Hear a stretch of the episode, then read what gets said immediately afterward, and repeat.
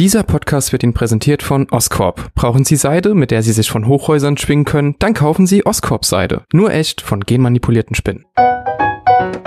Es ist halt so ein vergessenswerter Film. Ich bin ja sonst gar nicht Fan von diesem ganzen Genie-Kult, aber ich finde es schon frappierend, dass ausgerechnet die beiden Teile, wo er nicht dabei ist, wo er nicht vor Ort ist, dass die dann auch ein bisschen schäbig und kaputt wirken. Das, was am Ende an Charakter bei rauskommt, ist auch nicht viel tiefer als die knappe Kleidung, die sie trägt. Es geht ja nicht um den Passat von meinem Vater. Ich bin ja sehr, sehr dankbar, dass dieser Film, so wenig ich den auch vielleicht sonst mag, das Herz am rechten Fleck hat. Das ist einfach noch eine linke Kackscheiße so. Mr. Witt als Regisseur zwar selbst nicht so viel drauf hat, aber trotzdem eine große Liebe zum Kino hat. Kennste, kennste Modus. Das sind ihre Superkräfte. Das, das ist ihre Superkraft. Das sind ihre Superkräfte. Dieser 87-Minuten-Film ähm, ist der Film, der schafft, mehr Enden zu haben als die Rückkehr des Königs. Da bin ich simpel gestrickt, an sowas kann ich mich einfach erfreuen.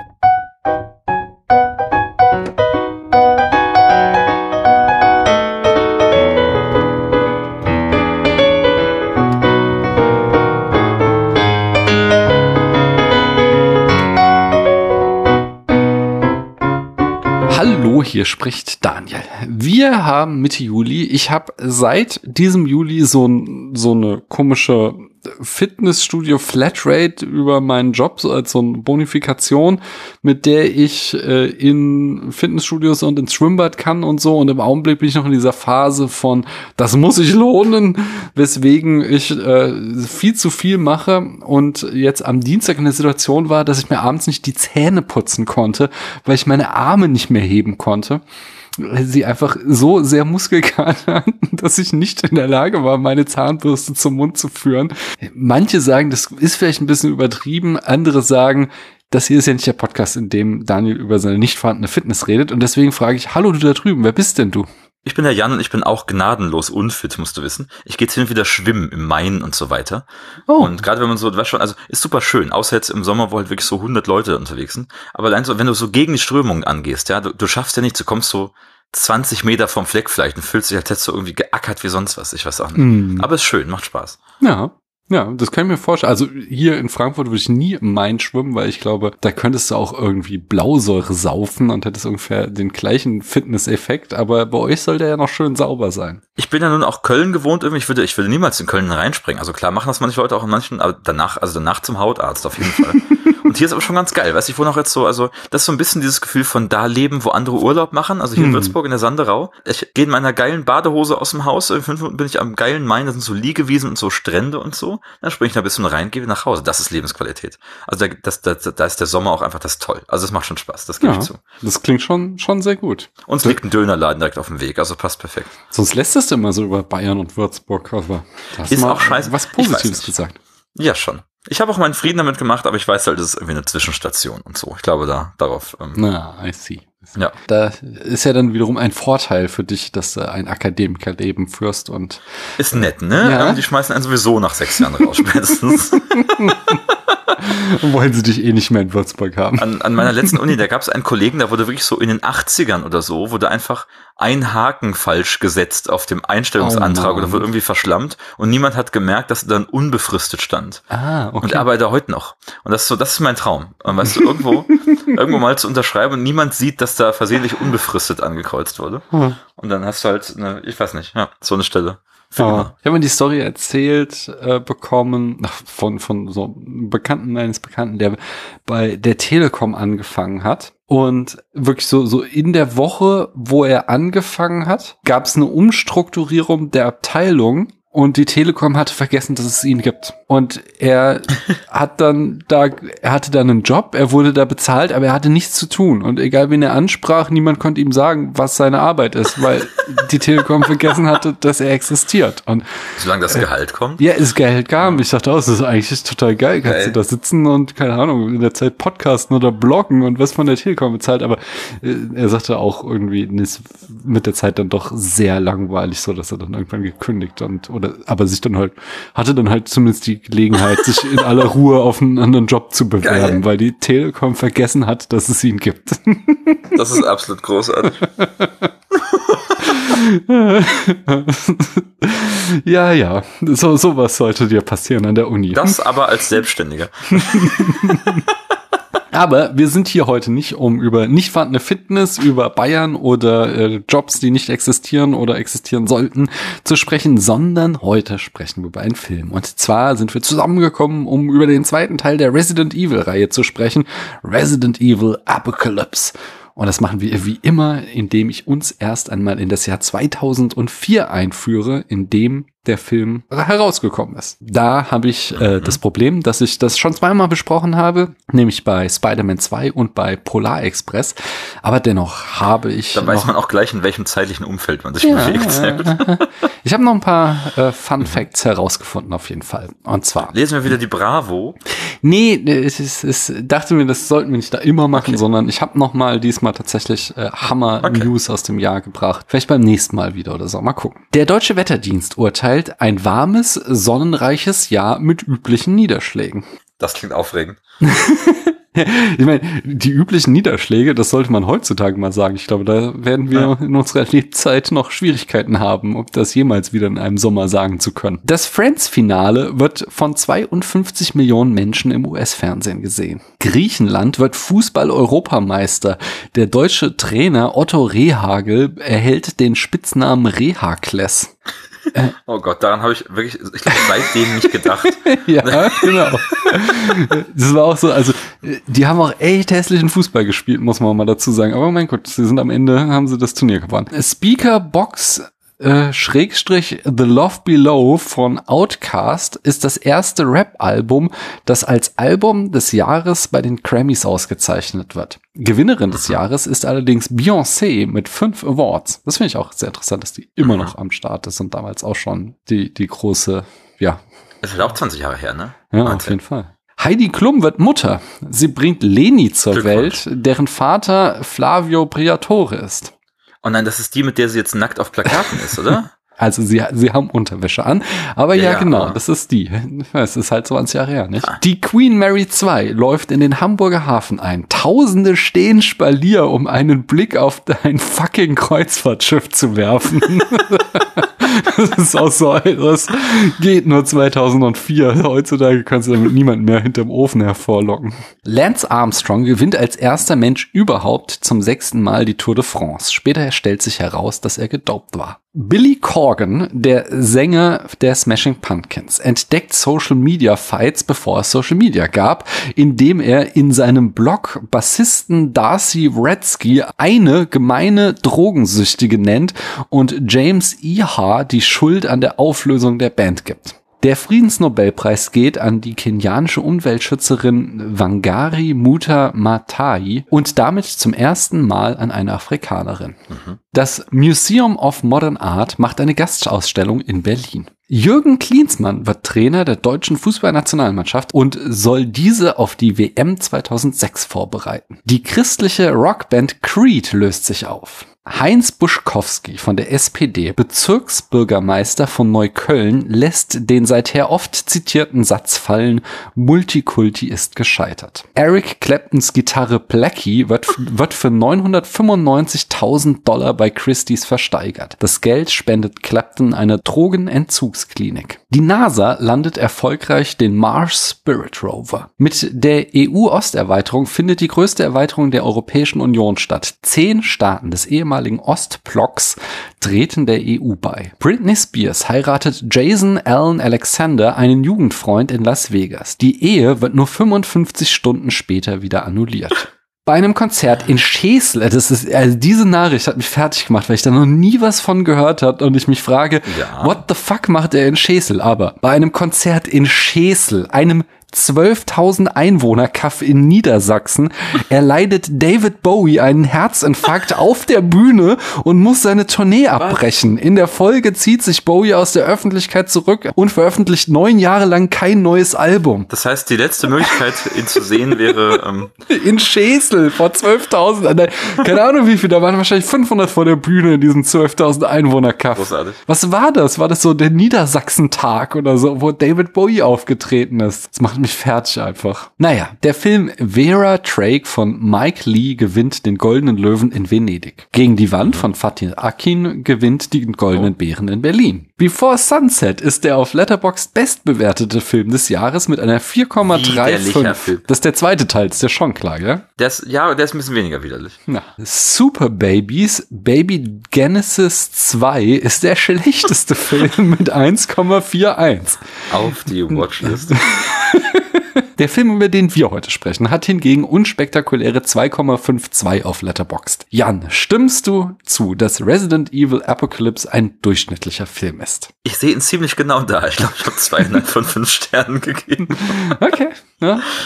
Ich glaube, ich würde ihn ein bisschen schlechter einordnen, aber es ist, es ist halt so ein vergessenswerter Film und von daher. Ähm, Was wir auch schon gemerkt haben. Ne? Ja, also wir genau. haben jetzt vor, Ja. vor zwei Wochen etwa gesehen, haben, sind gerade schon zusammengekommen, um festzustellen, dass wir uns gar nicht mehr so richtig an alles erinnern. Auch immer ein schlechtes Zeichen für einen Film. Ja, ja. Das ist also, es ist kein Film, über den man sich ärgert. Ich hatte auch durchaus eine spaßige Zeit. Es ja. gibt so einfach so, so Dinge, die du beim Gucken merkst, dass sie nicht gut sind, aber es ist jetzt nicht so, dass ich irgendwie, ich war weder gelangweilt noch irgendwie wurde ich aktiv sauer auf den Film oder so. Ich wurde einfach gut unterhalten und entsprechend habe ich da nicht viel auszusetzen. Aber ich fange ja, war's ich, gut, ich, ja. ich greife vor. Ich, eigentlich sage ich ja immer, also Okay. ich persönlich habe den Film zum ersten Mal gesehen, aber Jan, was ist denn deine Geschichte mit diesem Film? Ich hatte auch, also keine große, ich hatte irgendwie diese Resident Evil Filme so als so irgendwie wabernde Masse im Hintergrund, weiß gar nicht, wie weit ich geguckt habe, ob ich die alle oder chronologisch gesehen habe. Und dann irgendwie bin ich aber so auf Paul W.S. Anderson den Mhm. Wagen aufgeschoben und habe gemerkt, eigentlich macht er ziemlich geile Scheiße. Ich glaube, es kam wirklich über meine Wiederentdeckung von ähm, Alien vs. Predator. So, weißt du, einfach Okay. in einem Alter zu sein, wo man merkt, man kann vielleicht auch so Dinge ähm, wertschätzen, obwohl sie von anderen Filmbros scheiße gefunden werden oder so. Mhm. Da dachte ich mir, jetzt gönne ich mir die mal, habe mir diese Box geholt und habe mir diese ganzen Resident Evil Filme reingestellt. Das ist jetzt keiner von meinen Favoriten geworden, wie gesagt. Ähm, aber ich finde es trotzdem interessant, gerade so, weiß nicht, vielleicht auch, also in, in dem, was die Reihe ausmacht, aber auch in immer diesem Spannungsfeld zu den Spielen, die dann auch, glaube ich, erst danach nochmal so richtig groß wurden. Ich glaube, jetzt, jetzt im Moment ist ja so eine Hochzeit der Resident Evil-Reihe eigentlich nochmal angelangt, ne? Mhm. Ähm, um die Filme sieht es ein bisschen anders aus. Ich habe keine sonst große persönliche Bindung in der Geschichte mit, aber ähm, bin, wie du weißt, großer Connoisseur der, der ganzen Reihe. Wir haben hier auch schon den ersten besprochen. Und ähm, ich fürchte oder hoffe, wir machen auch, machen auch hier natürlich weiter. Ja, ich- hoffe nicht, dass du befürchtest, denn ich gehe da fest von aus, dass wir da weitermachen. Es kommen gute, möchte ich ja immer versprechen. Es kommen richtig gute. Das hier ist keiner von meinen Lieblingen. Ich kann Ja. leider nicht sagen, dass ich ihn im Kino gesehen hätte oder so 2004. Erwartet auch keiner von dir, sage ich mal. Ja, ich dachte ja schon, ich habe ihn zum ersten Mal gesehen. Wir haben auch schon gesagt, es ist so ein vergessenswerter Film. Ich finde, der Film, einerseits ist es so ein, so ein, so ein, es ist so ein sinnloser Actionfilm, von dem ich auch das Gefühl habe, er weiß, dass er das auch ist und versucht nicht mehr zu sein, was ich dann schon wieder ganz okay finde. Ich konnte mich halt nicht in dem Sinne über diesen Film lustig machen, dass er versucht, der neue Citizen Kane zu sein und es dann nicht schafft. Oder dass ich halt irgendwas irgendwie katastrophal schlecht finde, sondern ich denke, der Regisseur wusste um seine Limitierungen Mhm. und hat es dann auch entsprechend so inszeniert. Ich finde, der Film hat leider ein paar handwerkliche Mängel. Also, also manche Sachen, die sind einfach nicht schön inszeniert und die sind auch vom Drehbuch nicht schön geschrieben. Das ist so das, was mich noch so am meisten genervt hat. Ich frage mich so ein bisschen, ähm, so dieses, dieses, dieses große Paradigma, dass man keine guten Videospielverfilmungen machen kann, ob dieser Film da nicht auch einen großen Teil dazu beigetragen hat. Es ist auf jeden Fall die Epoche und die Zeit, wo es ganz viele schlechte gab. Deswegen, Mhm. also woher es auch kommt, definitiv. Ja. Ich hatte noch ein Zitat, was ich bringen Mhm. würde. Und zwar von Rice Payne von äh, dem schönen Blog Screen Punk. Mhm. Ich habe es übersetzt und es lautet, ich bin überrascht, dass die Resident Evil-Reihe nach diesem Film überlebt hat. Es ist einfach ein solcher Rückschritt, dass es schwer ist, sich eine erfolgreiche Erholung vorzustellen. Aber ich bin froh, dass sie überlebt hat, denn die Fortsetzung Extinction ist tatsächlich weitaus besser. Wenn du nicht zu den Leuten gehörst, wie ich, die das Gefühl haben, dass ihr Leben nicht vollständig ist, wenn du nicht jeden Film einer bestimmten Reihe gesehen hast, unabhängig von der Qualität, dann tu dir bitte selbst einen Gefallen und verschwende keine zwei Stunden deines Lebens mit Resident Evil Apocalypse. Das ist aber schon sehr frech.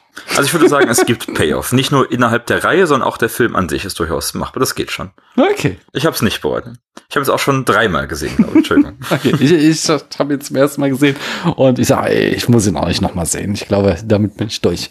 Aber in die Details steigen wir gleich tiefer ein. Ich bringe uns erst nochmal die Eckdaten. Wie ich schon sagte, wir sind im Jahr 2004. Regie führte Alexander Witt. Der ähm, hat als Regisseur nicht so viel vorzuweisen. Resident Evil Apocalypse war sein Debüt, aber als Second Unit Director hat er durchaus für renommierte Projekte gearbeitet, unter anderem 1994 für Speed, 2000 für Gladiator, 2012 für Skyfall und 2018 für Avengers Infinity War. Das Drehbuch hier schrieb Paul W.S. Anderson. Die Produktion hatte Herr Anderson auch inne, zusammen mit Jeremy Bolt, der Andersons Stammproduzent ist. Außerdem Produzent war Don Carmody, der Johnny Mnemonic produziert hat. Jackie Forgetting. Ja, genau. Unser Lieblingsfilm. An der Kamera haben wir unter anderem, da gibt es mehrere, aber unter anderem Derek Rogers, dessen wichtigster Eintrag wahrscheinlich 1997 Cube ist. Möglicherweise könnte man das auch so an der Ausleuchtung sehen, wenn man böse ist. Im Schnitt hingegen haben wir dann, und das wundert mich doch tatsächlich ein bisschen bei der Leistung, aber wir haben tatsächlich da einen renommierten, nämlich Eddie Hamilton hat den Film geschnitten. Der hat zum Beispiel 2011 X-Men First Class geschnitten, er hat beide Kick-Ass-Filme geschnitten, er hat drei Mission Impossible-Filme geschnitten und jetzt zuletzt 2022 Top Gun Maverick. Außer First Class habe ich, glaube ich, keinen dieser Filme gesehen, von daher weiß ich nicht, ob das einfach sein Stil ist. Und First Class ist auch so lange her, dass ich das auch nicht mehr beurteilen könnte. Ich würde auch beim Schnitt sagen, wir sehen hier manchmal große Meisterleistungen neben absoluten Totalausfällen Okay. im selben Film. Da, Aber- da bin ich gespannt drauf, weil da, wird, Okay. da gehen wir später auf jeden Fall noch drauf ein, weil da, da habe ich so mit mein größtes Beef mit dem Schnitt. Okay. Aber in der Musik, da haben wir Jeff Danner, äh, da kann ich nicht sagen, ist einer der ganz großen, aber es ist auch kein ganz kleiner, der hat äh, so Sachen gemacht wie 1999 The Boondock Saints, 2001 bei Monsters Incorporated hat er zumindest mitgearbeitet. Ich glaub, also er hat irgendwelche Melodien komponiert, aber nicht der, der Hauptverantwortliche.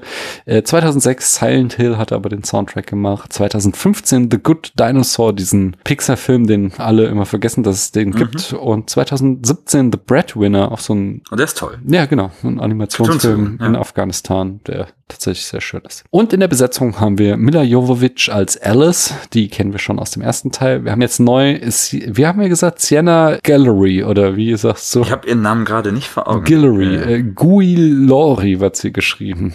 Guillory wahrscheinlich, keine Ahnung. Sie spielt auf alle Fälle die Jill Valentine. Äh, Valentine. Sie könnte man kennen aus äh, 2003 tatsächlich Liebe, 2006 Eragon oder 2008 Tintenherz. Außerdem tritt sie auch in weiteren Resident Evil Teilen auf. Wikipedia gibt Guillory als äh, Guillory. Okay. Also mit, mit E, das ist hier dieses kleine, das was auf Deutsch das, das unbetonte kurze I ist. Hm. Guillory.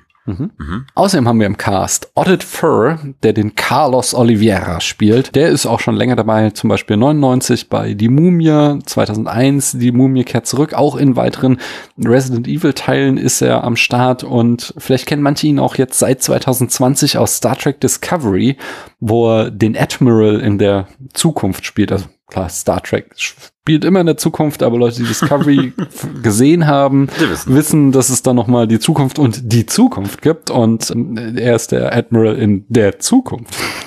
In der letzten Folge haben wir uns schon gefragt, wie ist eigentlich Thomas Kretschmann, unser Mann in Hollywood geworden?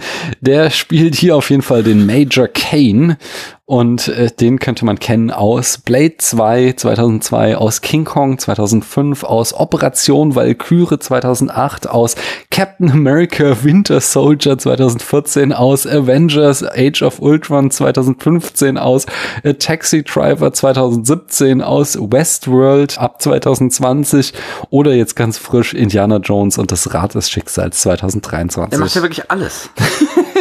Das ist der Hammer, was er für eine Filmografie hat. Und das ist so, what's his face? Einfach nur, naja. Hingegen, äh, ich finde, wesentlich ja, prägnanter ist der Auftritt von Jared Harris, der hier den Dr. Ashford spielt. Der war schon 1992 bei Der letzte Mohikaner dabei, 95 bei Natural Born Killers, 2004 bei Oceans 12, 2008 bei Benjamin Button. Zwischen 2009 und 2012 hat er bei Mad Men mitgespielt, 2016 und 2017 hat er bei The Crown mitgespielt, 2019 hat er bei Chernobyl mitgespielt und 2021 bei Foundation. War der nicht auch in so einer, so einer, war der nicht in Fringe oder in Alias in einer von diesen? Das kann sein. Dings hier? Also das ist auf jeden Fall so ein, so ein Charaktergesicht und auch Fall, ganz viele so, ja, ha- habe ich ja eben schon ein halbes Dutzend Ja. Serien vorgelesen und man kennt ihn so aus Serien auf jeden Fall. Seine Rolle übrigens äh, kommt nicht aus den Spielen, aber der Name und deswegen sind alle mal ganz sauer, dass da irgendwie Okay, grundlos Namen rumgeworfen werden. Ich Hm. weiß auch nicht. Verstehe. Also ich verstehe es nicht, mich stört sowas nicht, aber ich auch nicht. Ja. Also die Filme bleiben weiter einfach unglaublich erfolgreich. Oder nicht unglaublich, aber halt einfach solide erfolgreich. Der hat 45 Millionen gekostet, also wieder so ein Mid-Budget-Film und hat am Ende 129,3 Millionen eingespielt. Etwa das Dreifache und damit gilt es als Erfolg. Und das war dann auch der Grund, warum die immer weitergemacht wurden, diese Filme.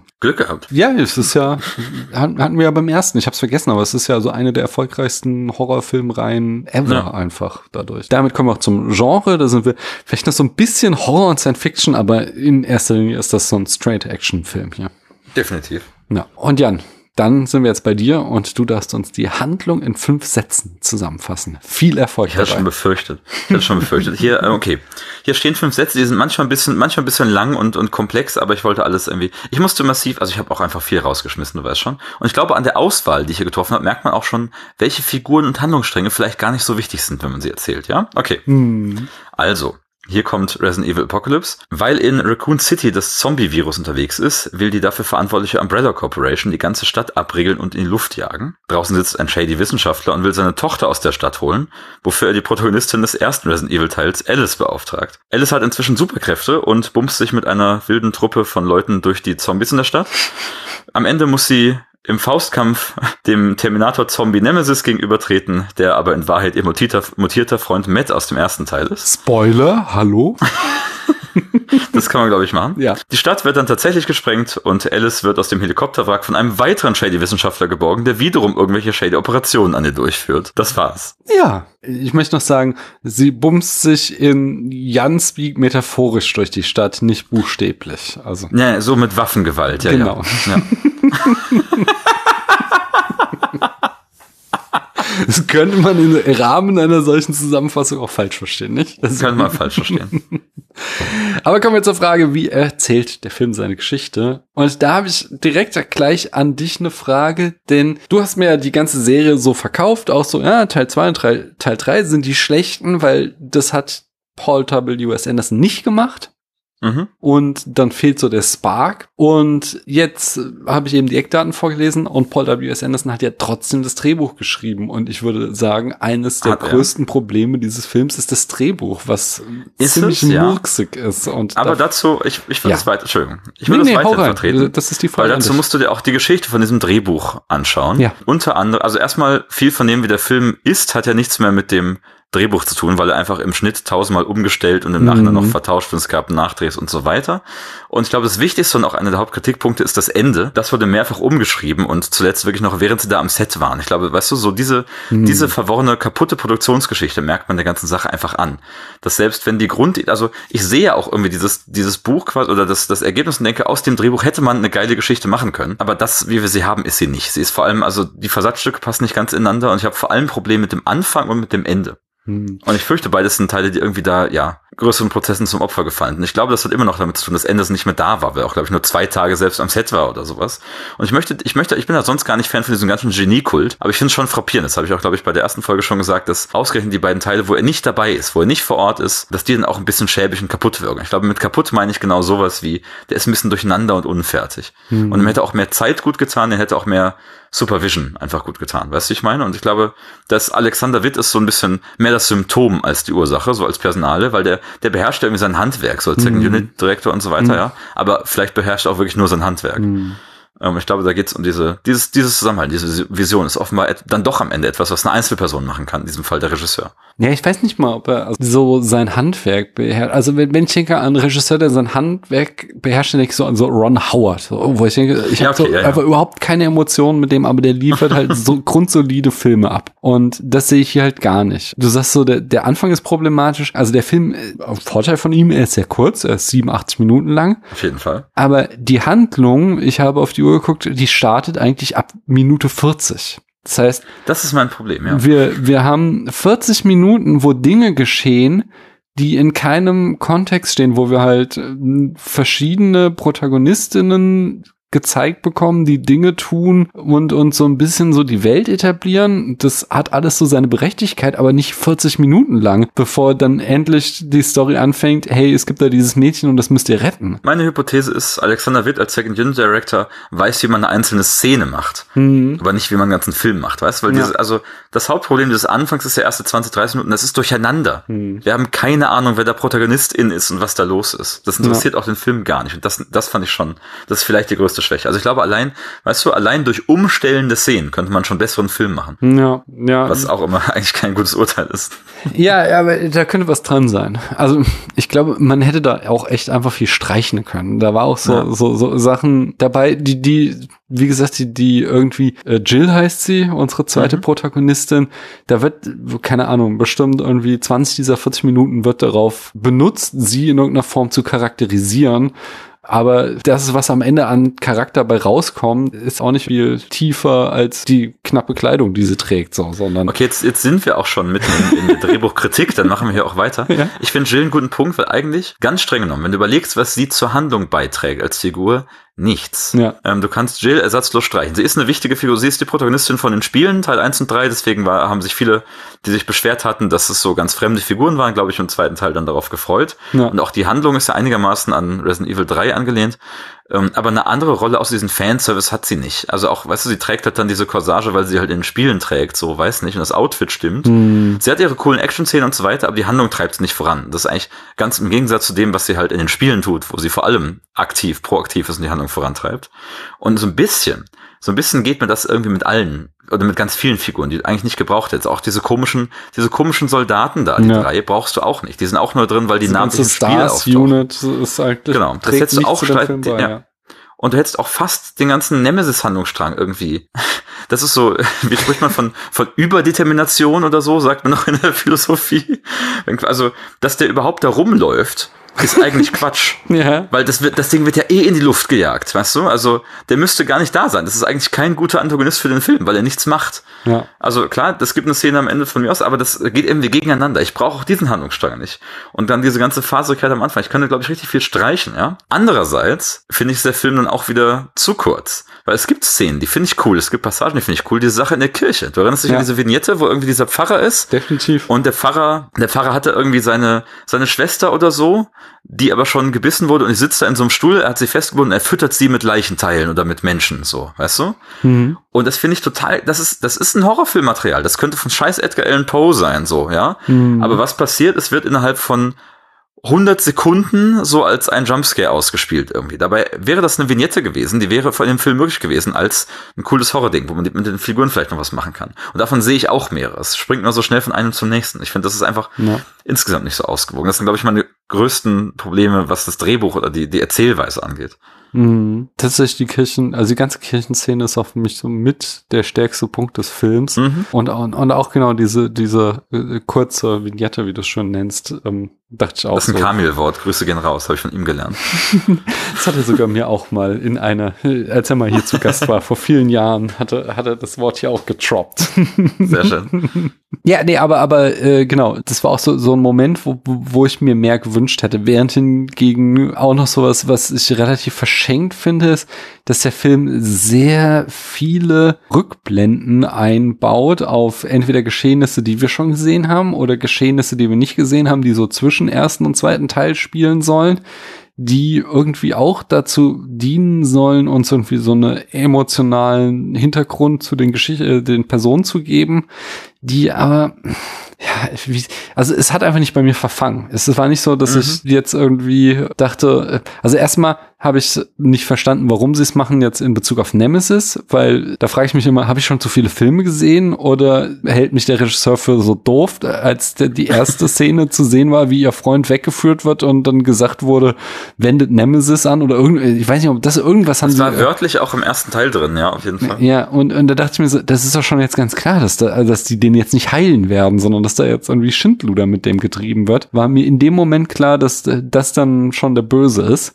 Und da, da weiß ich nie, ob jetzt, also ich gehe einfach davon aus, dass es halt allen auffällt und dass es dann der Film gleichzeitig noch versucht, so ein großes Geheimnis draus zu machen, was erst so im Showdown gelüftet wird. Das ging für mich nicht zusammen. Ja, stimme ich dazu. Aber du hast eben auch noch äh, zu der, dieser Videospielverfilmung gesagt, dass da halt, das fand ich tatsächlich noch so interessant, weil ich habe halt wieder eine ganze Reihe Texte gelesen und insgesamt war, was es an Texten gab, wesentlich dünner und wesentlich weniger in die Tiefe gehend als beim ersten Teil, was halt einfach auch mit der Qualität des Films zusammenhängt. Man kann halt nicht so viel darüber sagen. Aber es gab eine ganze Reihe Texte von Gamern einfach, die sich hier schon ja. gefreut haben, so, boah, endlich, der erste Teil war so doof, der hatte nichts mit den Spielen zu tun und endlich sind da unsere Figuren aus den, den Spielen in diesem Film und endlich hat dieser Film was mit unserem Lieblingsspiel zu tun.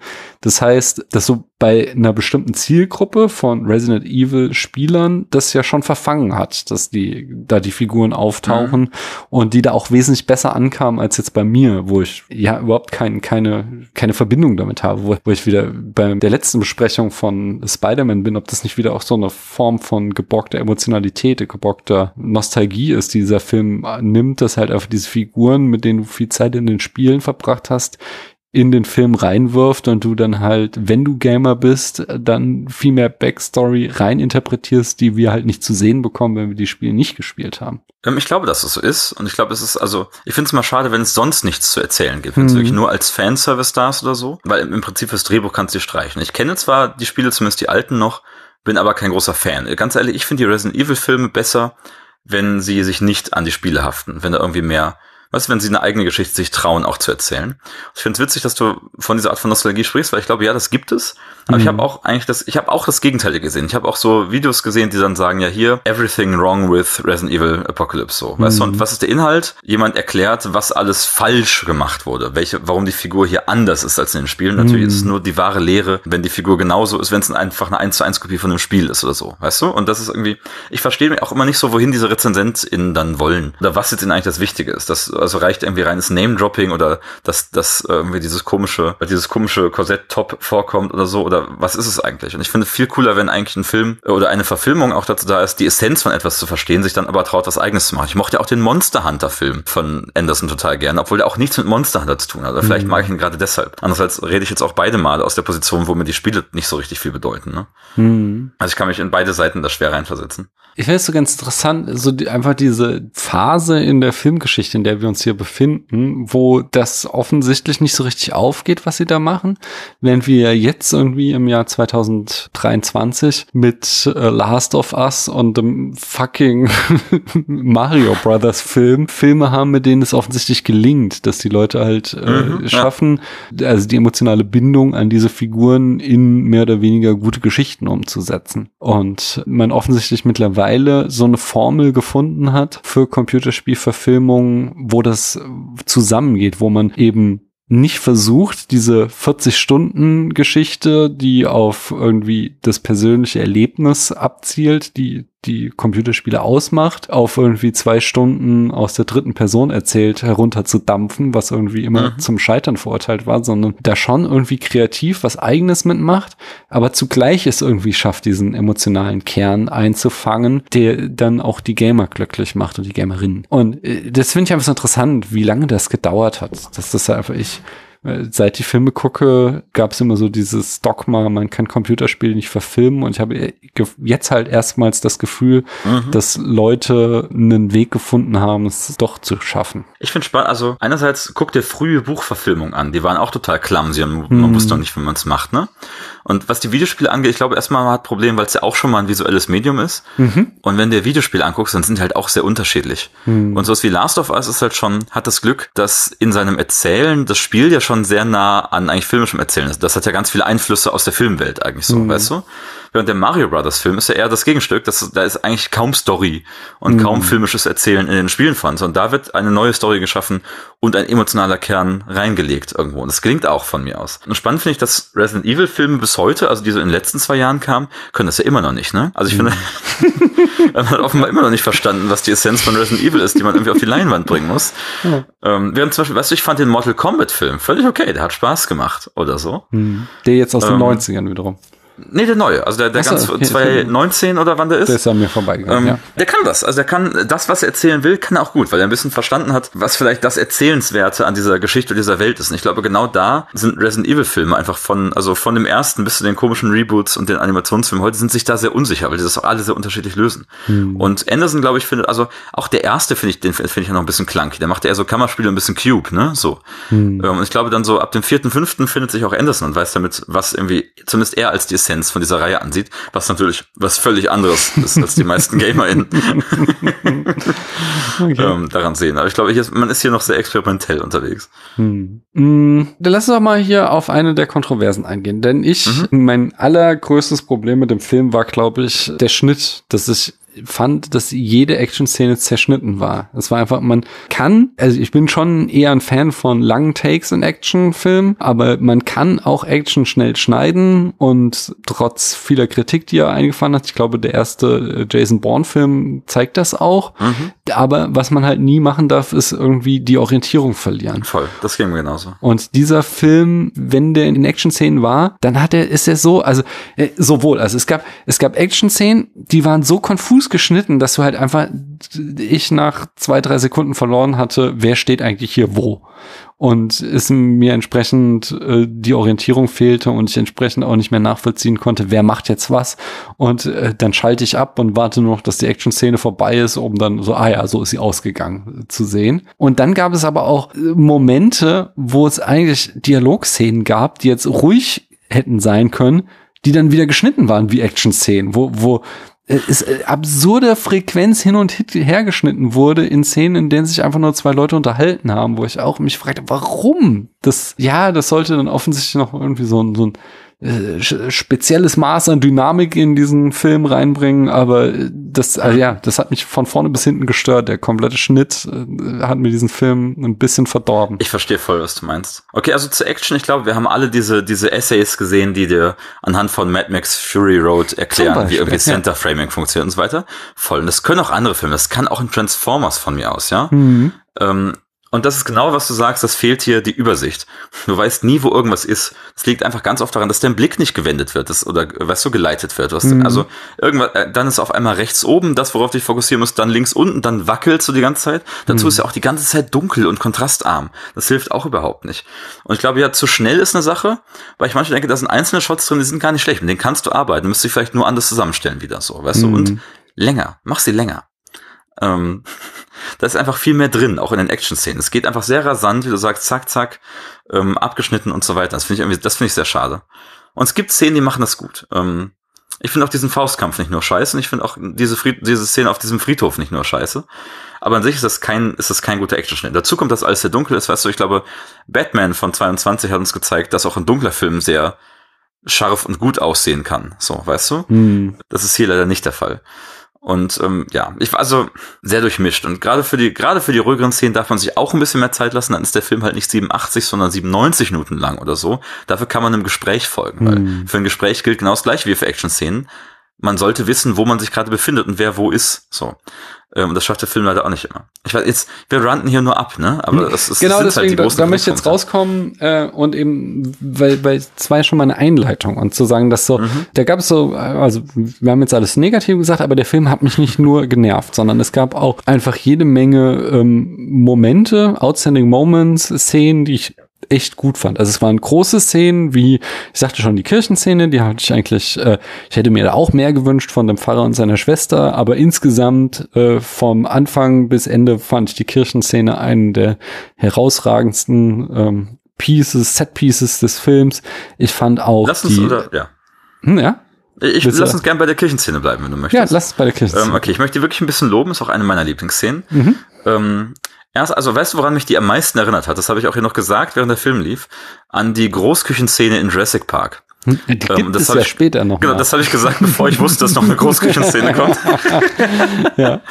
Tatsächlich erinnert mich diese mehr dran, weil es diese Art von, diese Art von Zombie, die der Film einführt, diese, ähm, die da so hängen, du weißt schon, mit der Nachtsicht in der Mhm. Kirche. Das Das finde ich eine super. Art von die Licker, genau. Das ist eine super Art von Feind, weil die eh von der Stimmung haben sie sowas Vampirmäßiges, passt perfekt in diese Kirche rein und so weiter. Und das sind eigentlich die Raptoren. Das sind die Raptoren Mhm. und viel von dieser Szene in der Kirche ist, ich verstecke mich hinter Bänken, ich muss leise sein und die sitzen überall, ich weiß nicht, wo, von wo sie gucken und die jagen irgendwie im Rudel, die sind irgendwie clever. Total geiles, bedrohliches Setup. Und das macht mir Spaß, das gibt mir irgendwie einen Thrill und ich mochte auch total diese, also diese Szene am Ende, wo dann ähm, Alice quasi die Gruppe rettet, wenn sie so mit dem Motorrad reinspringt und zwei Waffen und so Kopf über und das ist schon, da hatte ich ganz kurz, das ist ein, das ist ein kleiner Glimpse von dem, was noch kommt. Weißt du, so sind der, so sind der vierte und fünfte Teil einfach zwei Stunden lang. Mhm. Und das ist so, das fand ich richtig geil. Das ist so, ich weiß das over the top, ich weiß, das ist Quatsch. Von mir aus hat sie jetzt in-Universe Superkräfte, trotzdem unplausibel, mir egal. Das macht Spaß, das macht Laune. So eine Action-Szene gucke ich gerne an.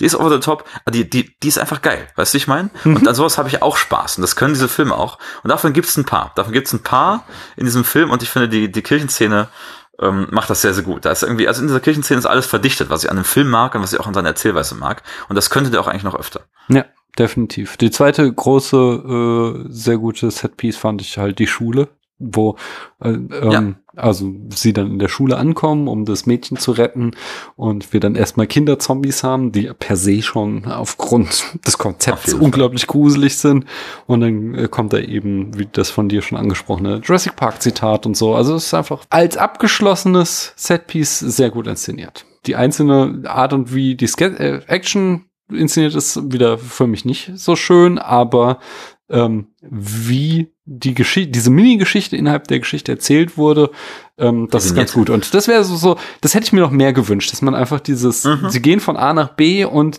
wir sehen mehr, was sie dort erleben. Und äh, das waren halt so zwei Punkte mit der Kirche und der Schule, die schön waren und dazwischen war leider so viel random Kram. Aber auch der hat wieder tolle Szenen. Also das, wo sie da durch diesen, durch diesen Schacht rutscht und so weiter, auf der Flucht vom Nemesis oder so, Mhm.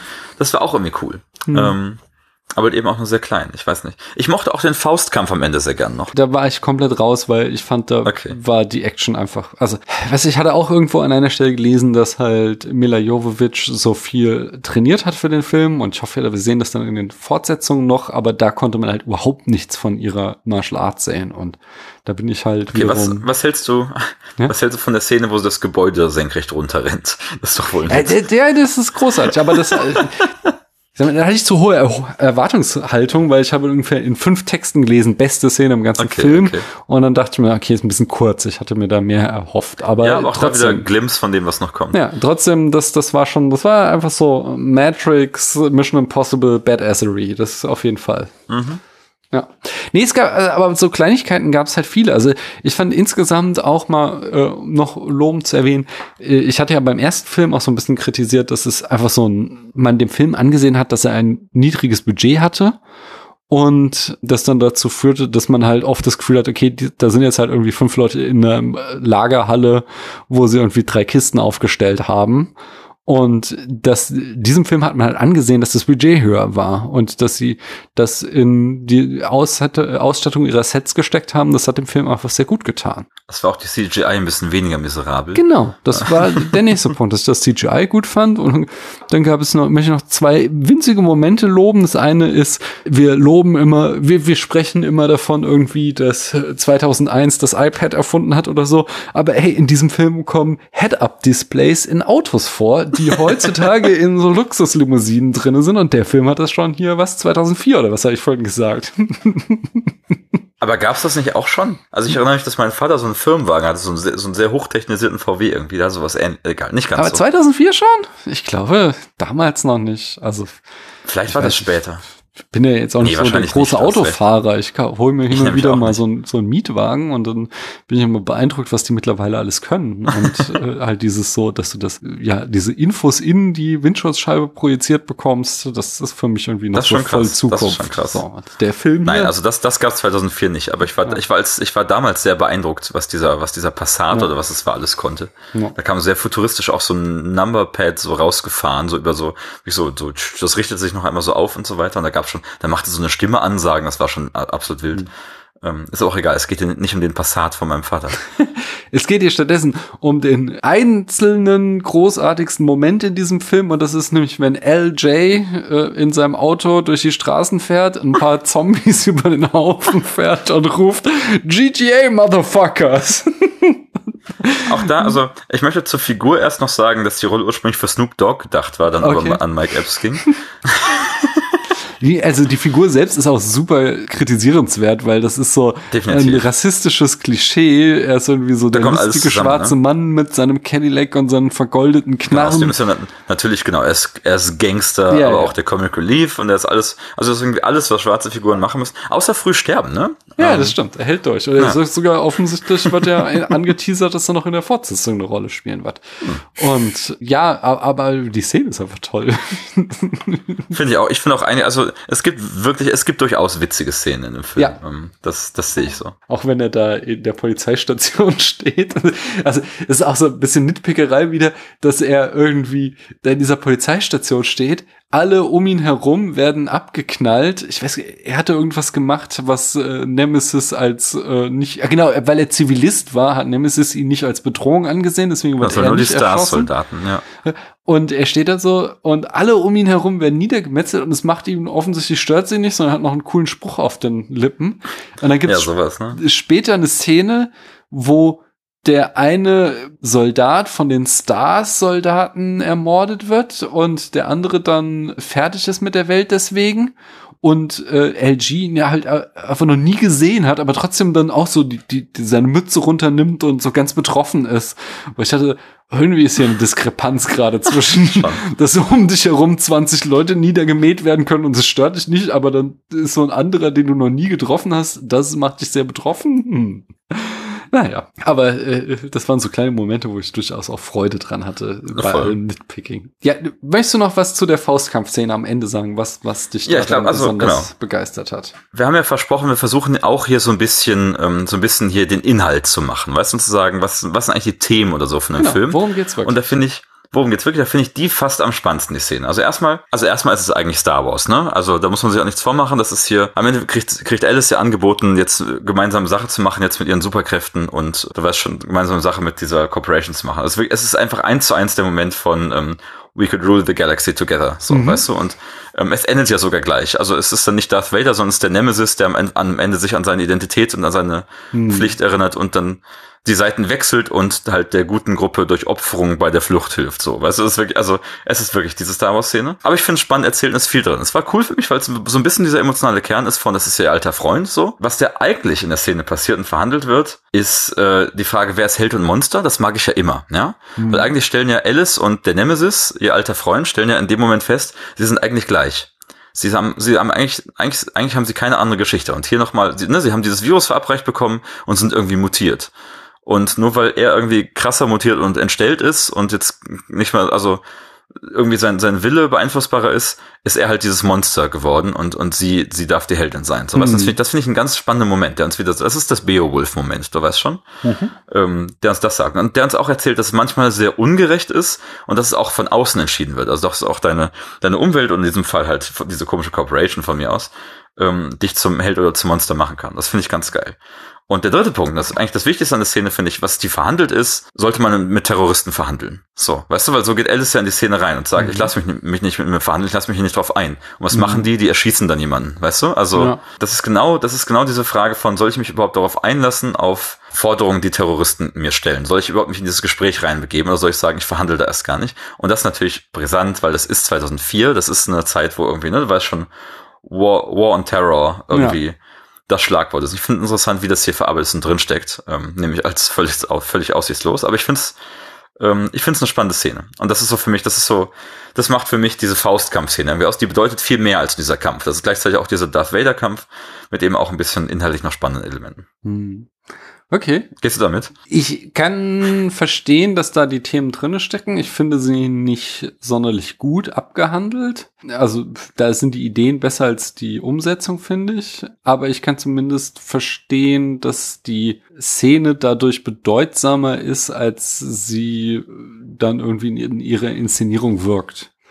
Ähm, ich habe das so nicht gesehen und äh, finde es aber, also besonders den letzten Punkt mit, äh, Punkt mit den Terroristen finde ich spannend, denn das ist so einer von, von, von den Punkten, die ich mir aufgeschrieben habe, ist so Mhm. der Status des Zombie-Films. Ja. Wir haben, also du hast ja auch hier äh, gerade Futur 2 vorhin in der ersten Folge erwähnt und da haben die ja auch irgendwie über Zombie-Filme neulich gesprochen und da auch gesprochen so, wo, wo äh, da war ja hier Molosowski zu Gast, der hier auch bei mir schon mal Mhm. zu Gast war und der hatte ja diese äh, sehr spannende These, wie ich fand, dass die rennenden Zombies, dass die herkommen aus den Bildern von den Globalisierungsprotesten, äh, Kritiken der 90er, äh, insbesondere in Genua, als da irgendwie die Massen äh, drinne waren. Äh, Was ich äh, schade fand so, weil das hatte irgendwie Markus eingeworfen, da sind sie leider nicht mehr so drauf eingegangen, dass da irgendwie was zutiefst Konservatives drin steckt, dass wenn man diese reformistischen linken Proteste mit Zombies gleichsetzt,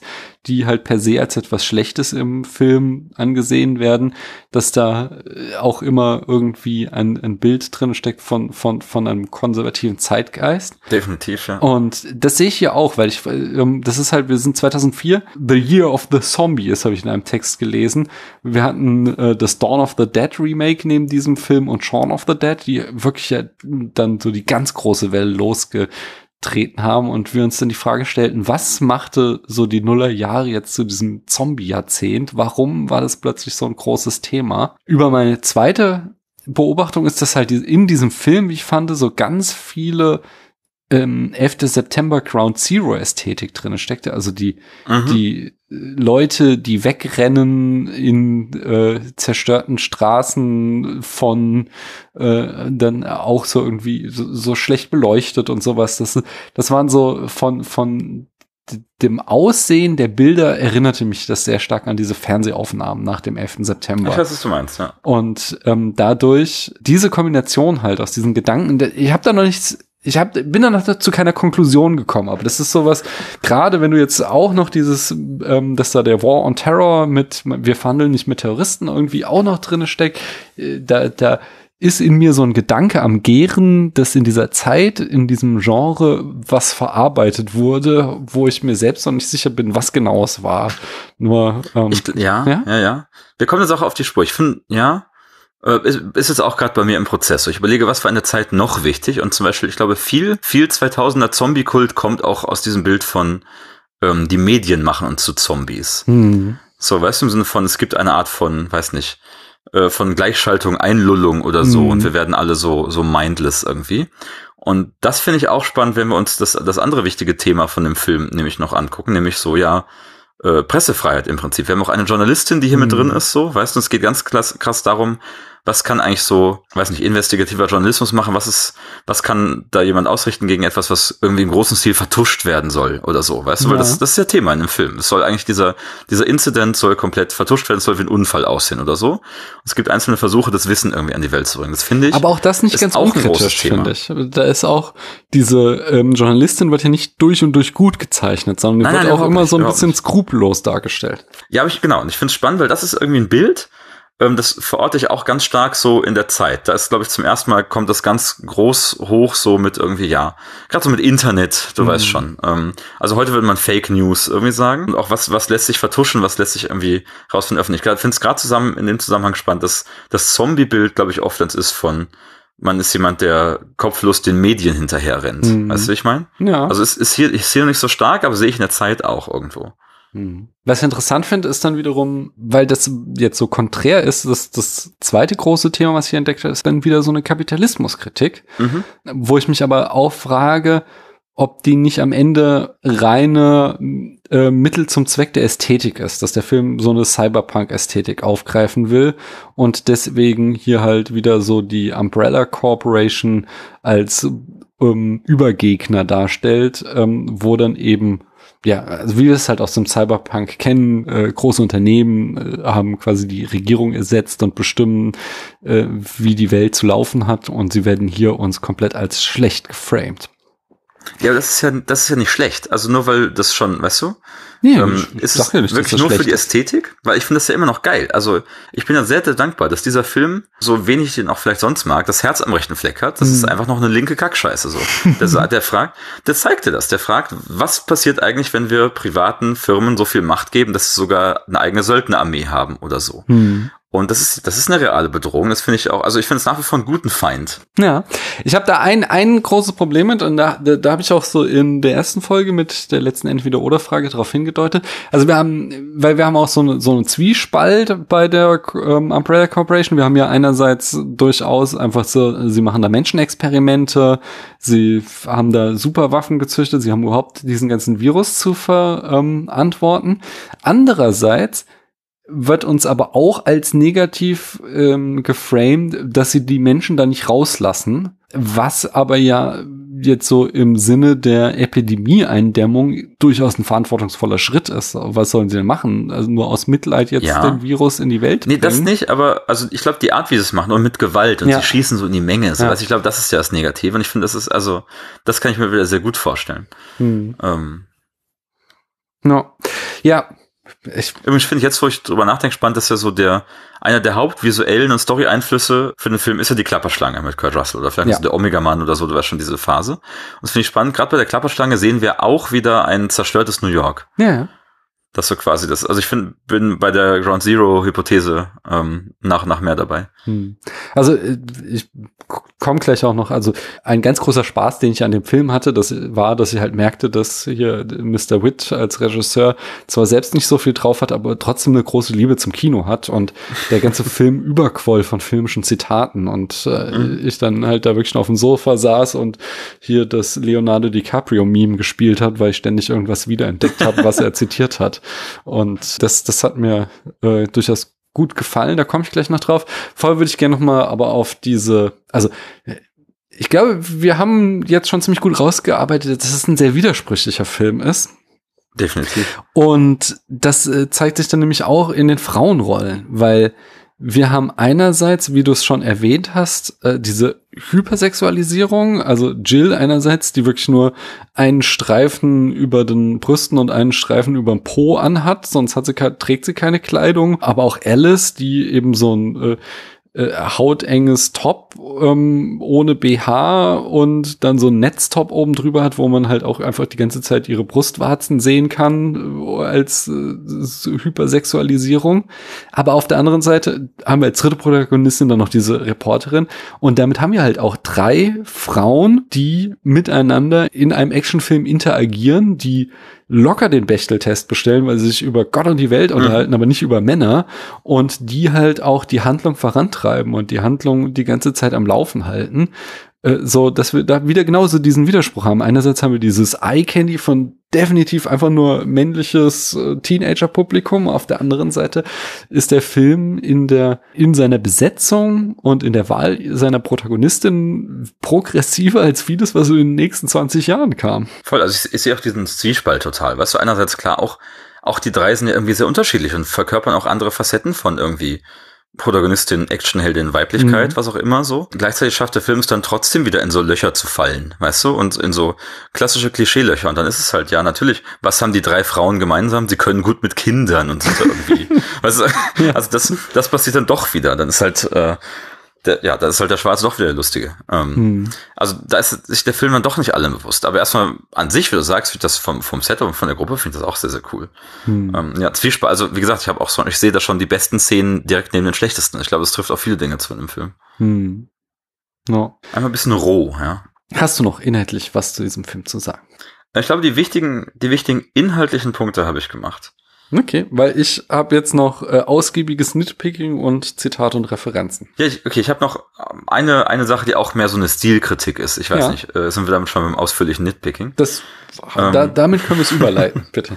Okay, ich finde es bemerkenswert, dass irgendwie ganz viele Stilmittel mal ausprobiert werden, aber dann nicht weitergeführt. So, weißt du, ein bisschen als würde alles mal an die Wand geworfen und wir gucken, was kleben bleibt, heißt, glaube ich, die Metapher. Ja. Zum Beispiel, dass irgendwie diese Licker dann irgendwie so Nachtsicht haben oder Mhm. so, weißt du? Oder dass wir halt malen, was aus dem Visier des Nemesis sehen, wie bei Terminator einfach so, ja? Ja. Ähm, und eigentlich das Schönste, das, das, ähm, das wurde auch oft gehatet, ich mag das, dass wenn wir so die Zombie-Horden da sehen und so weiter, dass dann so die Framerate runtergeht, das so, weißt du, so Ja, das ist ganz also langsam verwaschen Alle drei aussieht. Dinge, die du gerade gesagt hast, sind für mich filmische Zitate. Komme ich gleich noch drauf. Okay, ja. ähm, Finde ich, genau, ich glaube, sie, vielleicht ist das diese geborgte Nostalgie, von der du gesprochen hast. Hm. Ich habe manchmal das Gefühl, die haben außer dem Zitatwert gar nicht so viel zu erzählen. Also Nee. die werden halt reingetan, werden dann aber nicht weiterentwickelt oder wieder aufgegriffen. Das ist halt diese, Ja. dieses verwaschene Stil ist dann halt so zwei Sekunden, wenn die Zombies um die Ecke gehen und wenn sie dann um die Ecke rum sind, ist es wieder weg. Ja. Weißt du, es, es wird irgendwie, man könnte damit richtig viel erzählen. Man könnte das nutzen, um daraus was zu machen, wird aber irgendwie ganz oft nicht gemacht. Das finde ich irgendwie schade, dass es halt drin ist, aber irgendwie nicht durchdacht worden. Das ist bei, bei all diesen Sachen. Das sind nur die drei Beispiele, die mir einfallen. Es werden ganz viele Stilmittel mal ausprobiert, gehen aber nie darüber hinaus. Also dieser Drop der Framerate, äh, da möchte ich Christiane Kritik, äh, Credit geben, das ist äh, Step Printing und das ist halt die das Stilmittel von Wonka Wai und ähm, Ach, stimmt. Ja, klar. Das, damit zitiert er halt einfach Wonka Wai und ich glaube, das ist genauso einfach Ja, sein, sein. Modus operandi, dass er sich gedacht hat, so boah, ich bin Fan von den zehn Regisseuren, ich mache einfach zehn Szenen, wo jeder jemand Ja, anderen klar, aber zitiert. weißt du, eigentlich passt es ja gut. Also du kannst Ja. ein Zitat machen. Eigentlich Ja, ist ja ja. Idee, die Idee nicht schlecht, dass das die Langsamkeit, diesen Slog von den Zombies macht, ja, was ja was anderes ist als bei Wonka Wai. Also weißt du, das, die, das Zitat Aber das sich macht halt den Unterschied ja dann zwischen einem hinaus. guten und einem schlechten Regisseur aus, nicht? Also äh, ich weiß, du Ja. hast Tarantino, aber das muss man ihm auch mal zugestehen, dass er das sehr gut macht, dass er halt genau diese Referenzorgien macht, aber die haben bei ihm dann immer noch eine zusätzliche Bedeutung. Sie sind nicht einfach nur da in diesem äh, kennste kennste Modus, sondern sie haben tragen was zum Film bei und das ist hier halt überhaupt nicht der Fall. Genau, aber wir sind so ein bisschen auf der Schwelle. Also ich sehe, kennst du, kennst du, aber ich sehe auch, wie das was beitragen könnte. Weil, wie gesagt, das, Ja. das als Stilmittel zu verwenden für das Gefühl, ein Zombie zu sein oder unter denen zu sein, finde ich eigentlich genial. Hm. Aber dann wird's halt nicht gemacht. Ne? Ja. Also es wäre cool, immer wenn wir so eine Horde sehen, immer wenn wir die nur von hinten sehen oder so, dass es dann immer so ist. Ist aber, glaube ich, zweimal im Film für zwei Sekunden. Na, Das dann auch wieder nicht durchgezogen. Ja. Jetzt gehe ich zum Nitpicking über. Mein Gerne. größter und wirklich, also es ist, es ist schon eine legitime Kritik, wie ich finde, aber manche könnten es als Nitpicking auffassen. Mein größter Trauma des ersten Films war ja dieses, diese schreckliche KI, die hier uns jetzt als Angela, als das kleine süße Mädchen verkauft wird. Und es wird einfach nie thematisiert, dass sie im Stimmt, ersten Film das stimmt. Überböse war und wir jetzt auf einmal mit ihr mitfiebern sollen. Ja, dass es auf ihr gemodelt war quasi, ne? Oder? Ja, natürlich, aber das hätte man ja wenigstens mal sagen können. Das so, stimmt. Ha, du siehst aus wie die KI, aber du bist nett im Gegensatz zu der KI, weil im ersten Film war sie halt einfach, wie gesagt, nur böse und jetzt auf einmal sollen wir denken, aber sie ist jetzt Dass auch Alice das kaum registriert, ne? Ja. bei der Kirchenszene. Großartige Szene, wie gesagt, aber man darf auch nicht zu lange drüber nachdenken, denn Alice rast durch diese Fenster in die Kirche rein. Sie hat doch, also sie kann doch einfach nicht wissen, was auf der anderen Seite dieses Fensters ist. Sie ist einfach mal so Das sind ihre Superkräfte. Ah, Das- okay, okay, okay. Und äh, damit kann ich noch leben, aber äh, was ich äh, überhaupt nicht verstehe, ist, dass nachdem Alice Jill und den anderen das Leben gerettet hat, die Reaktion von Jill darauf ist, and who the fuck are you? So, kein Danke, schön, dass ich noch das, am ist, das Leben ist wieder bin. so eine Falle, weil Frauen müssen noch miteinander konkurrieren und so. Ah. Also das, ist- ich glaube, das ist wieder so ein reines Klischee. du bist ja viel zu rational. Du musst, ich, ich, bin, ich bin da mehr im Rage-Modus, wenn ich sowas sehe. Zu Recht, völlig zu Recht. Äh, genauso wenig. Äh, es gibt keinen wirklichen Grund, warum plötzlich die Leichen aus den Gräbern aussteigen, oder? Der Rest des Films Das erzählt das uns, dass, völlig random. dass, Völlig die, random. dass die Krankheit durch Bisse übertragen wird. Nur für einen Schockeffekt. kaum sind sie auf dem Friedhof, kommen alle Leichen da raus. Klar wollte man die Hand zeigen, die so aus dem Grab kommt, auch als Zitat, aber es hat einfach keine Bewandtnis. Meine nächste Frage ist, wie ist eigentlich Alice wieder in die Schule gekommen? Weil im Prolog sehen wir doch, wie sie von den Agenten abgeholt wird und dann auf dem Weg aus der Stadt raus ein Unfall gebaut wird und sie dann einfach irgendwo in der Stadt ist und dann ist sie wieder in der Schule und sie müssen sie da abholen. Interessante Frage. Sie kannte offensichtlich den Weg zur Schule und ist zurückgegangen. Das wäre Superkraft. ich habe an einer Stelle gelesen, fand ich sehr schön, dass Nemesis ein bisschen aussieht wie eine Kreuzung aus einem Doom-Monster, und ich glaube, es ist Doom 1 gemeint, und dem Mouth of Sauron. Das finde ich sehr schön. Wie, wie, so das Mouth of Sauron mit diesem grob pixeligen Doom-Monster gekreuzt. Und genauso, äh, die Nemesis läuft halt die ganze Zeit ohne Helm rum, damit wir sein schönes Gesicht betrachten können, aber niemand kommt mal auf die Idee, ihm auch in dieses Gesicht zu schießen, sondern alle schießen immer nur auf seinen Panzer und ärgern sich dann, dass der nicht durchzuschießen ist. Und hier auch nochmal äh, hier Credit an Christiane, die auch nur da saß mit verschränkten Armen. Also mal ehrlich, wenn man ein Projekt schon Nemesis nennt, das ist doch nur noch doof. das haben wir wieder dem Spiel zu verdanken, ja. Okay. Ja, auf jeden Fall. Wunderbar finde ich, dass in diesem Film Explosionen einfach keinerlei Konsequenzen haben, außer dass sie Feuerbälle machen. Bei dieser Szene, wo Alice diesen ähm, Müllschacht runterspringt, da schießt Nemesis eine Granate hinter ihr her und es gibt, sie, sie ist halt irgendwie dann unter so einem Mülldeckel oder so versteckt sie sich. Und offensichtlich haben diese Granaten halt keine Splitter, sondern es macht halt einen Feuerball und weil dieser Mülldeckel das abgewertet, ist dann alles gut. Und so sind ständig werden halt irgendwelche Handgranaten oder so geworfen und das sind ihre Superkräfte.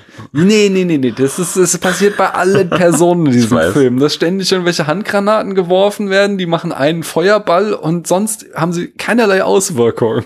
Und dann habe ich, äh, ich hoffe ja, das wird in den weiteren Filmen noch erläutert. Wie schafft es so ein Zombie-Virus jetzt äh, am Ende Alice diese Jedi-Professor X-Kräfte zu verleihen? Ist interessant, ne? Ja. ja, das hat sich mir nicht so ganz erschlossen. Tja, apropos am Ende, ähm, da möchte ich noch mal, also nicht nur nitpicken, sondern einen großen ja, Kritikpunkt reinbringen. Das hier, dieser, dieser 87-Minuten-Film ja. ähm, ist der Film, der schafft, mehr Enden zu haben als der Rückkehr des Königs. Und ich weiß nicht, man denkt ja irgendwie schon viermal, es sei vorbei. Und dann wird sie dann auch, dann wird sie noch gefangen genommen, dann wird dann operiert, dann holt sie sich selbst daraus, dann wird sie da rausgeholt, dann wird sie, also irgendwie, ich weiß auch nicht. Ja. Was soll denn, also ich habe gehört, dass das Ende mehrfach umgeschrieben wurde, aber es, es scheint so, als wäre es nicht nur mehrfach umgeschrieben worden, sonst hätten sie alle vorherigen Versionen auch drin gelassen. Ja. Also ich weiß, ich weiß nicht genau, warum wir diese 20, 30 Minuten Epilog brauchen. Hm. Du hast vollkommen recht. Da kommt nämlich noch der heiße, der heiße Schotte aus Game of Thrones und holt sie ab. Ich, ich, ich war ja irgendwie ähm, vor einem Monat auf der Republik und habe so einen Talk über ähm, Texten äh, gehört. Und da war auch ein, ein sehr guter Punkt. Ähm, jeder Text braucht ein Ende, aber halt auch nur ein Ende. Lies dir deinen letzten ja. Absatz nochmal durch und guck, ob der Absatz davor nicht schon das Ende war und du nicht danach nochmal ein Ende dran gehängt hast, weil das halt bei vielen Texten so der Fall ist. Und das ist genauso dieser Film. Das ist der Fall, ja. Man hätte hier irgendwie die letzten 20 Minuten sich nochmal durchlesen müssen und gucken, ob man nicht drei Enden oder vier oder also fünf Also ich kann ja schon mal hat. verraten, das wird relevant, dass das, was wieder vorkommt, ähm, mhm. was aber vielleicht trotzdem heißt, dass man es woanders hätte unterbringen können müssen. Ja. Aber ich habe es eben schon angedeutet, ich hatte ja auch sehr, sehr viel Spaß eben am Zitate raten und habe da durchaus ja, einfach die Liebe zum Kino von Alexander Witt gesehen und habe mich daran sehr erfreut. Ein paar Sachen haben wir schon erwähnt und ein paar weitere sind mir aufgefallen. Ganz am Anfang zum Beispiel, äh, da zitiert er gleich Blue Velvet von David Lynch, wenn wir einfach diese Vorstadtkulisse haben und dann fährt die Kamera durch den Boden und bei David Lynch ist, sind, das sieht man dann nur so Würmer als Symbol oh, für ja, das ja. Verrottete und hier fährt es halt weiter runter und wir sehen dann eben das Zombie-Labor. Das ist definitiv. Wir haben Schön die Stars Sondereinheit seilt sich einmal aus dem Hubschrauber ab und zitiert damit die Mission Impossible Szene, Na, wo stimmt. auf kurz vorm Boden angehalten wird. Wir haben schon gesagt, es wird die grobe Struktur des Films ist Escape from New York von Carpenter. Wir haben eine Matrix-Wahl äh, der Waffenszene hier drinne. Wir haben auch eine Matrix-Kugelzeitlopen-Szene. Ähm, ich sagte auch schon äh, Wonka Wai, ähm, Step-Printing, wenn die Zombies mit der äh, niedrigen mhm. Framerate sind. Diese Sicht der Licker, die du eben schon mal erwähnt hast, das ist ein Zitat an Predator, klar, dessen Wärmeladung. Du hast auch dann eben gesagt, die, die Sicht vom, vom, von Nemesis ist ähm, Terminator. Terminator taucht nochmal auf. Wenn wir halt Alice mit Motorrad und Shotgun sehen, ist das Terminator 2 definitiv. Wir haben den Polizisten, der da auf dem Dach von dieser Polizeistation sitzt und Zombies abschießt. Das ist Dawn of the Dead. Ähm, da haben wir genau so eine Szene, die hier zitiert wird. Zombiehunde in der, in der Küche, die halt Jurassic Park äh, zitieren. Äh, dann, wenn die Atombombe auf die Stadt geworfen ist, das ist fast eins zu eins das Bild aus Akira.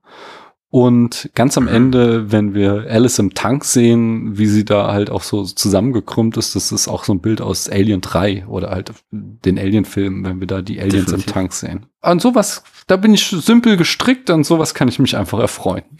Schöne Zusammenstellung. Das meiste ist mir gar nicht so aufgefallen, auch wenn es irgendwie, wenn man, also wenn du es mir jetzt sagst, sehr offensichtlich ist. Ja. Cool. Hast du sonst noch irgendwas, was du jetzt unbedingt erwähnt haben müsstest? Das war's. Ich glaube, sonst habe ich nichts auf dem Zettel. Ich bin, ich bin schon, schon leer, was den Film angeht. Wir haben uns entschieden, äh, nicht die drei besseren und drei schlechteren zu machen. Wir haben ja schon beim letzten Mal gemacht. Vielleicht machen wir es in der Ja. Zukunft mal wieder, aber diesmal setzen wir aus. Und deswegen gleich die Frage. Jan, auf einer Skala von 1 bis 100 Punkten, wie viel Punkte erhält dieser Film von dir? Tja, jetzt kommen wir wieder zur Jan-Bewertung, ne? Ist mir immer, ähm, Mhm. ich rechne wieder um. Bitte, bitte.